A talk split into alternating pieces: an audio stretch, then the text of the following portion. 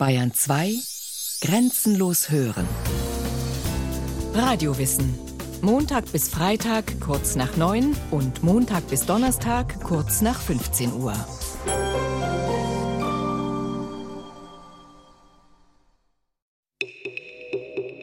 Ich rufe auf zunächst den Punkt 1 der Tagesordnung, Entgegennahme einer Erklärung der Bundesregierung. Das Wort hat der Herr Bundeskanzler. Im Namen des deutschen Volkes sind aber unsagbare Verbrechen begangen worden, die zur moralischen und materiellen Wiedergutmachung verpflichten, sowohl hinsichtlich der individuellen Schäden, die Juden erlitten haben, als auch des jüdischen Eigentums, für das heute individuell Berechtigte nicht mehr vorhanden sind. Die Bundesregierung ist bereit, gemeinsam mit Vertretern des Judentums und des Staates Israel, der so viele heimatlose jüdische Flüchtlinge aufgenommen hat, eine Lösung des materiellen Wiedergutmachungsproblems herbeizuführen, um damit den Weg zur seelischen Bereinigung unendlichen Leides zu erleichtern. Bundeskanzler Konrad Adenauer am 27. September 1951 mit seiner Regierungserklärung übernimmt er nicht nur die Verantwortung für die Verbrechen des NS-Regimes, sondern auch eine Verpflichtung zur Wiedergutmachung der Bundesrepublik Deutschland gegenüber Israel und den Juden. Damit ist der Weg frei, mit Israel über Wiedergutmachungsleistungen zu verhandeln. Ein Schuldbekenntnis im Deutschen Bundestag war die israelische Vorbedingung dafür, dass überhaupt offiziell verhandelt werden konnte.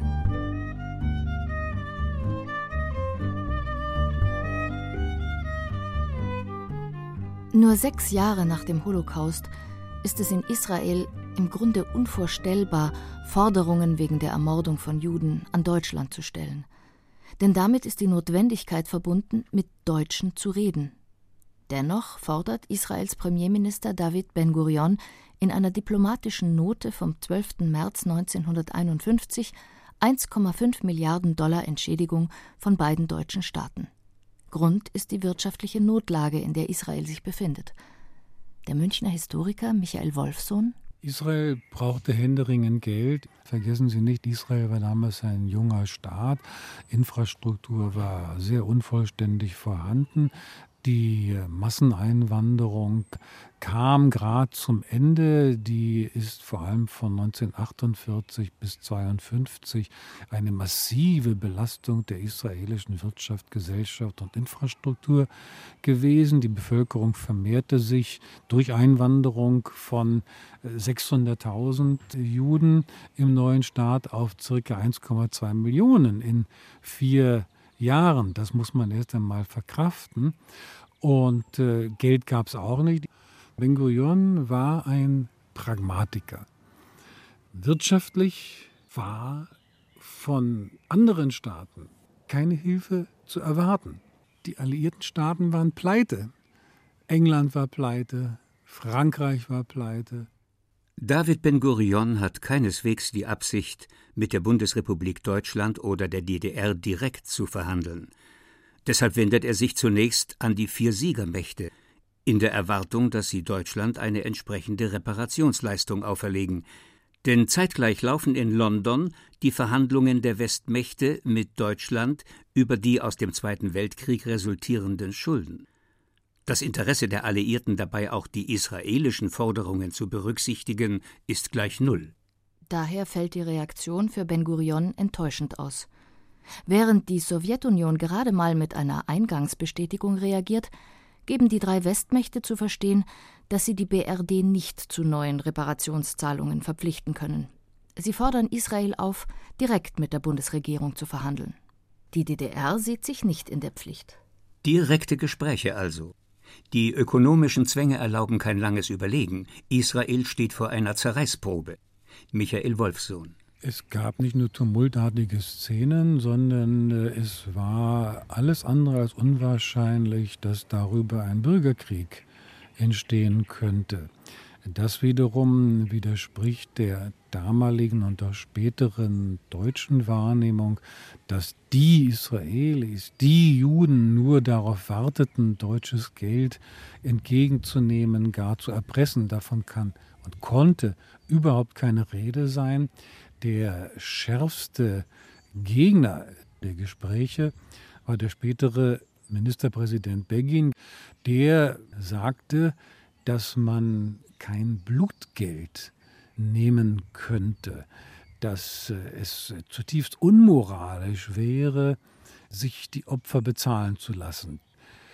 Was Ben Gurion, sein großer Widersacher, auch gar nicht bestritt, aber er hat gesagt, ja, es ist eigentlich unmoralisch, aber es ist Aufgabe der Politik, im Hier und heute für das Morgen zu sorgen, ohne das Gestern zu vergessen aber wenn es Verpflichtungen aus dem Gestern gibt, die das heute und morgen sichern, dann muss man diese Verpflichtungen in Politik umsetzen. Bis im März 1952 offiziell Verhandlungen aufgenommen werden, gibt es eine Reihe von geheimen, inoffiziellen Gesprächen. So treffen sich am 6. Dezember 1951 Konrad Adenauer und Nahum Goldmann, der Präsident der Jewish Claims Conference, in einem Londoner Hotel. Die Conference on Jewish Material Claims Against Germany ist nach der Regierungserklärung Adenauers im September 1951 gegründet worden. Sie ist ein Zusammenschluss von 23 jüdischen Organisationen, die die Interessen der außerhalb Israels lebenden Opfer des Nationalsozialismus vertreten. Adenauer sagt Goldmann zu, dass er die israelische Forderung von drei Milliarden D-Mark als Verhandlungsgrundlage akzeptiert. Eine seiner berühmten einsamen Entscheidungen, die er ohne Absprache mit dem Kabinett trifft. Denn darin sitzen einige der vielen Gegner des Abkommens mit Israel. Der Bochumer Historiker Konstantin Goschler die Gegner kann man als eine große Koalition sehr unterschiedlicher Interessen beschreiben. Also Fritz Schäffer oder auch Franz Josef Strauß gehören zu den Hauptgegnern. Deren erkennbares Motiv lag vor allem in der Sorge um die berühmt-berüchtigte deutsch-arabische Freundschaft begründet.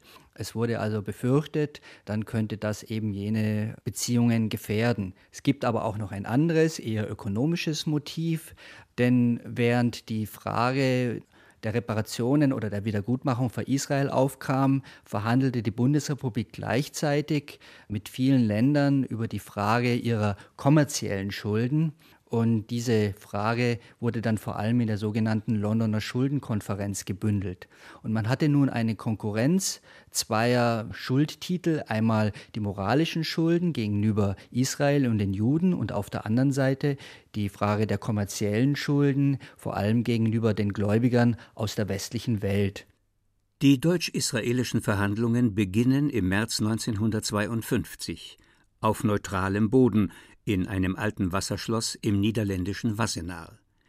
Die deutsche Delegation verhandelt parallel mit der israelischen Delegation und der Jewish Claims Conference. Als Delegationsführer ernennt die Bundesrepublik Franz Böhm und Otto Küster. Verhandlungssprache ist Englisch, was die Kommunikation erschwert. Die wenigsten Mitglieder der deutschen Delegation beherrschen Englisch, sie sind auf Übersetzer angewiesen, um verhandeln zu können. Dagegen sprechen viele Mitglieder der israelischen Delegation Deutsch, müssen aber laut Vorschrift Englisch reden.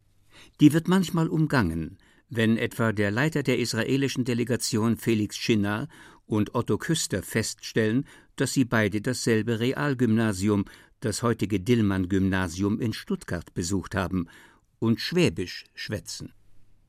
Zentrale Aufgabe der Delegierten in Wassenaar ist, sich darauf zu einigen, ob mit dem Abkommen Schuld oder Schulden getilgt werden sollen. Konstantin Goschler. Hier gab es zwei Grundansätze.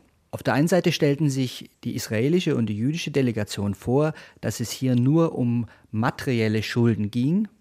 Dagegen sollte der moralische Aspekt, irgendeine Form von Entschuldigung, kategorisch ausgeblendet werden. Sie sahen sich auf der anderen Seite aber mit einer entgegengesetzten deutschen Erwartung konfrontiert.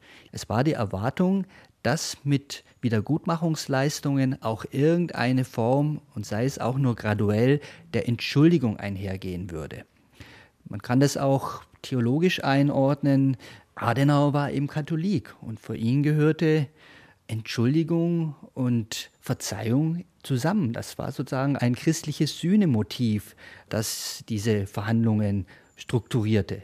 Und genau dem wollte die andere Seite, die jüdische Seite, nicht zustimmen. Das war nicht akzeptabel. Die Delegationen stehen unter enormem politischen Druck. Zeitweilig werden die Verhandlungen wegen Unstimmigkeiten in Detailfragen unterbrochen. Die Bundesrepublik ahnt 1952 noch nichts vom späteren Wirtschaftsaufschwung. Die deutsche Delegation muss genau rechnen, welche Zusagen volkswirtschaftlich machbar sind. Schließlich bestehen auch Zahlungsverpflichtungen an die Westmächte. Neben den Auslandsschulden aus der Vor- und Nachkriegszeit muss die Bundesrepublik auch 13 Milliarden D-Mark für die Wiederbewaffnung einplanen. Darauf bestehen vor allem die Amerikaner. Daher plädieren sie in der Frage der Rückgabe geraubter Güter für äußerste Zurückhaltung. Michael Wolfsohn Die Bundesrepublik in den Jahren 1952 war noch nicht die Wirtschaftswunder Bundesrepublik und hatte, das waren die Prioritäten der Amerikaner eben, die Großaufgabe, die Bundeswehr auf die Beine zu stellen aus blockstrategischen Gründen. So, und die Rückgabe des geraubten Vermögens hätte die deutsche Volkswirtschaft geschwächt. Und daher haben die amerikanischen Behörden, die auch teilweise Einfluss auf die bundesdeutsche Justiz hatten, gebremst. Ich weiß das aus den Dokumenten, sodass also hier eine ganz seltsame Koalition entstand von dunkelbrauner Justiz und amerikanischer Strategie.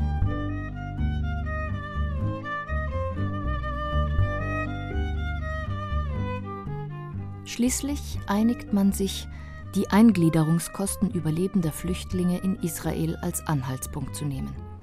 Am Ende steht die Vereinbarung, dass die Bundesrepublik Deutschland in 14 Jahresraten bis Ende 1965 insgesamt 3 Milliarden Mark an Israel zahlt. In Form von Warenlieferungen und Dienstleistungen. Weitere 450 Millionen Mark gehen an die Jewish Claims Conference, um damit jüdische Verfolgte in der Diaspora zu unterstützen. Am 10. September 1952 unterzeichnen Bundeskanzler Konrad Adenauer, der israelische Außenminister Moshe Sharet und der Präsident der Jewish Claims Conference, Nahum Goldmann, im Luxemburger Rathaus das Abkommen. Es heißt offiziell nicht Wiedergutmachungsabkommen, sondern wird nach dem Ort der Unterzeichnung benannt, Luxemburger Abkommen. Felix Chinard erinnert sich. Ich erinnere mich sehr gut, wie wir am Morgen des 10. September um 8 Uhr in dem Maison de Ville, also im Rathaus der Stadt Luxemburg, uns trafen, die israelische Delegation, um kurz nach 8 Uhr mit der deutschen Delegation, geführt von Bundeskanzler Dr. Adenauer, zusammenzutreffen. Es schloss sich die Unterzeichnung des Abkommens an ein Akt, der allen, die daran beteiligt waren, immer in der Erinnerung bleiben wird.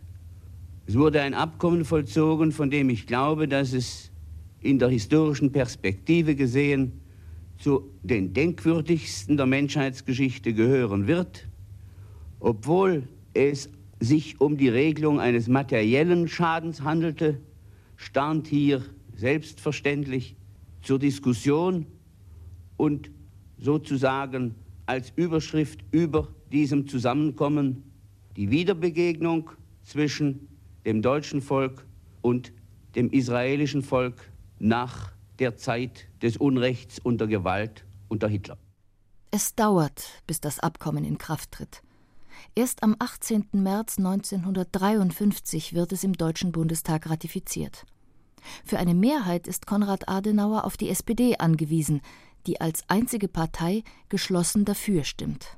Insgesamt enthalten sich 86 Abgeordnete, viele aus der Regierungskoalition und dem Kabinett, sowie Adenauers Finanzminister Fritz Schäffer, der nur mit viel Überredungskunst dazu gebracht werden kann, nicht dagegen zu votieren. Schließlich sieht er durch das Abkommen die deutsch-arabische Freundschaft gefährdet. Danach starten die deutschen Lieferungen an Israel.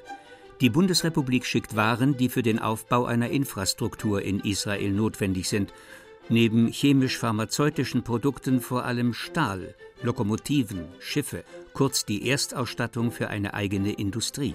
Alles made in Germany, also aus deutscher Produktion. Von einem Drittel der drei Milliarden werden für Israel wichtige Ölimporte finanziert.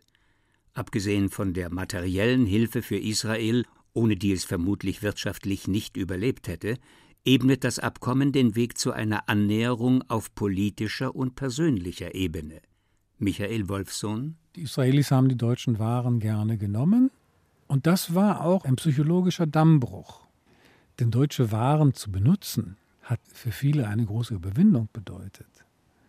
Man hat gesehen, es gibt deutsche Waren, sie funktionieren nicht nur so gut, sondern die sind auch mit einer Israel gegenüber offenen und wohlwollenden Absicht gegeben worden.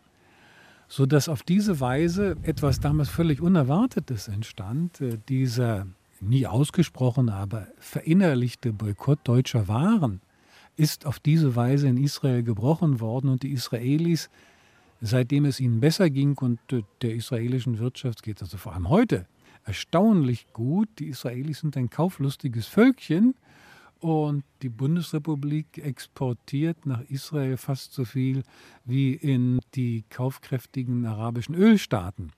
Mit anderen Worten, auch hier hat sich diese Investition langfristig gelohnt. Für die Bundesrepublik sind 3,45 Milliarden 1953 viel Geld. Denn der ganze Bundeshaushalt umfasst nur knapp 28 Milliarden D-Mark. Doch erweist sich das Wiedergutmachungsabkommen als gelungenes Investitionsprogramm. Deutsche Unternehmen erhalten Geld für Waren, die für Israel produziert werden, exportiert auf deutschen Schiffen. Neue Arbeitskräfte werden dafür eingestellt. Außerdem gewinnt die Bundesrepublik durch den Vertrag und die Ratifizierung des Londoner Schuldenabkommens am 24. August 1953 seine Souveränität. Die Alliierten machten die Ratifizierung beider Abkommen zur Vorbedingung, um den Besatzungsstatus aufzuheben. Abgesehen vom politischen und wirtschaftlichen Nutzen beginnen mit den ersten Warenlieferungen nach Israel auch private Kontakte. Konstantin Goschler Langfristig gesehen sind aber vermutlich die immateriellen Wirkungen wichtiger. Vielleicht der wichtigste Effekt dieser Leistungen bestand darin, dass man nun einfach miteinander reden musste. Man konnte nicht deutsche Schiffe in Israel im Hafen einlaufen lassen und die Ladung löschen, ohne in irgendeine Weise miteinander zu reden. Wenn man deutsche Maschinen im Land hatte, dann musste man mit deutschen Ingenieuren reden und so weiter und so fort. Also die indirekten Folgen waren doch ganz beträchtlich, insofern als die verordnete Kommunikationslosigkeit durchbrochen wurde, und zwar nicht auf der großen politischen Ebene, sondern eher auf einer Alltagsebene. Und insofern kann man sagen, dass hier mittel- und langfristig die Voraussetzungen dafür erbaut wurden, um dann zu einer zumindest prekären Normalisierung der Beziehungen zu gelangen, die dann 1965 dann schließlich in der Anerkennung Israels durch die Bundesrepublik einen gewissen Abschluss gefunden hat.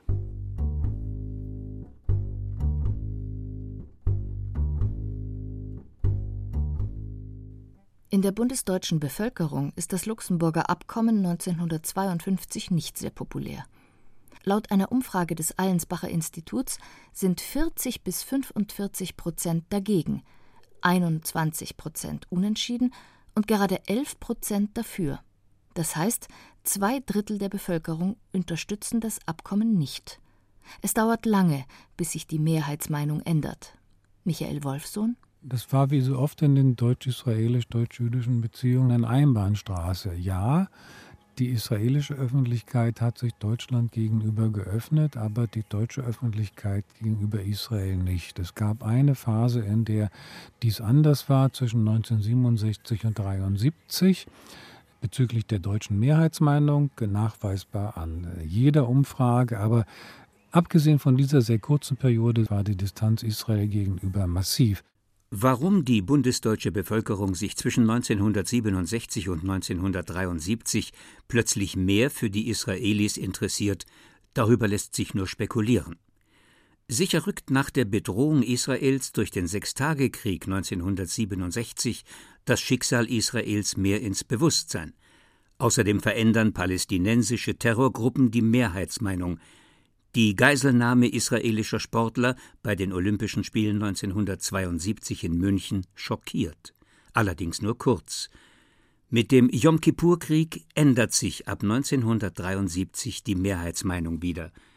Danach entspannt sich der Konflikt im Nahen Osten und die kurz darauf beginnenden Friedensverhandlungen zwischen Israel und den arabischen Staaten lenken das Interesse der Deutschen auf ein anderes Thema die Frage der Eingliederung der Palästinenser in Israel.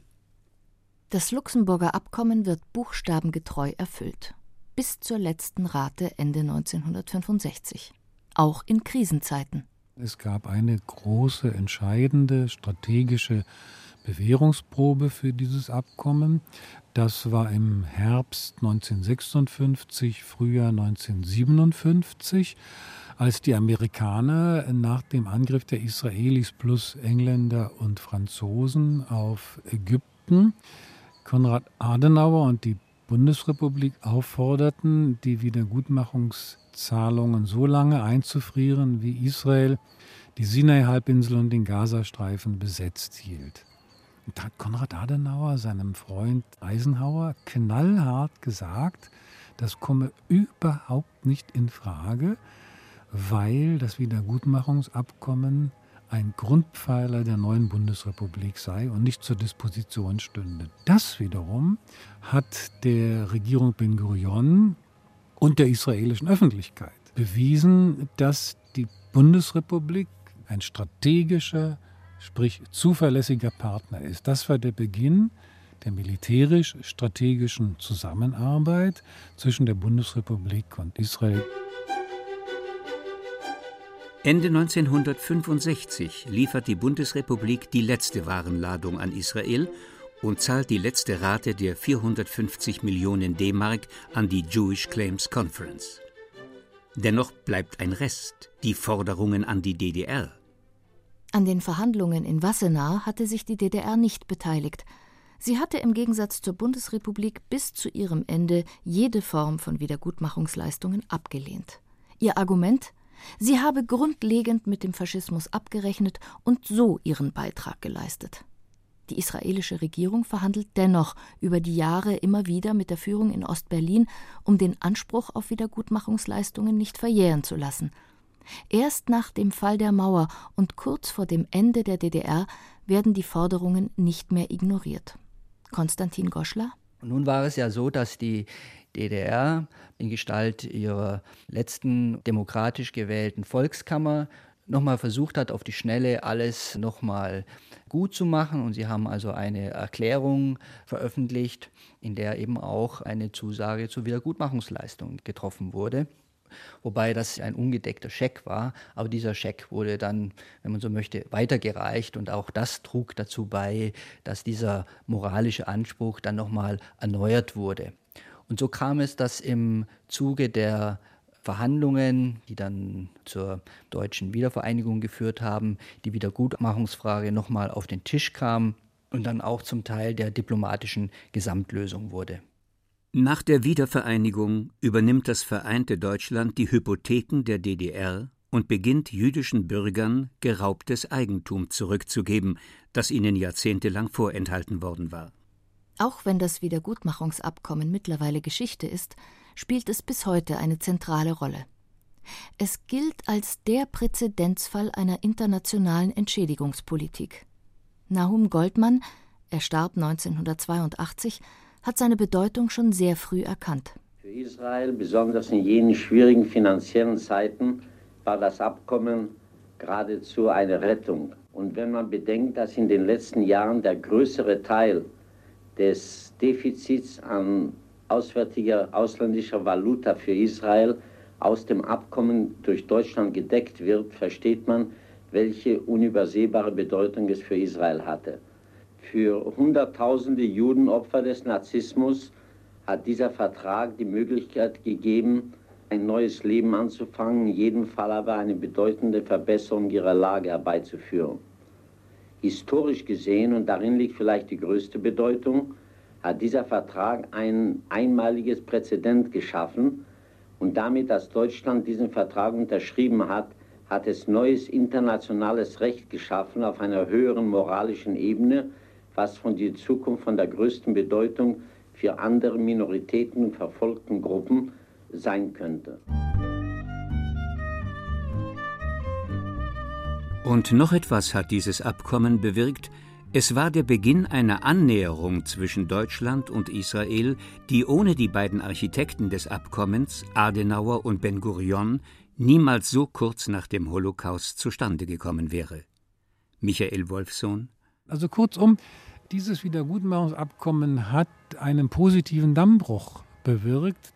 Bezüglich der deutsch-israelischen Beziehungen ist das eine für beide Seiten segensreiche Entwicklung gewesen die nicht nur Historiker wahrnehmen werden. Staaten haben Interessen und nicht nur Moral. Und wenn Moral und Interessen zusammenkommen, noch besser. Aber dauerhafter ist es, wenn die Interessen, wohlgemerkt beider Seiten, bedient werden. Und das ist eine gute Grundlage für die Zukunft der deutsch-israelischen Beziehungen. Ob das so bleibt, auch bei uns Juden ist das Zeitalter der Propheten zu Ende. Was die Zukunft bringt, wir werden sehen.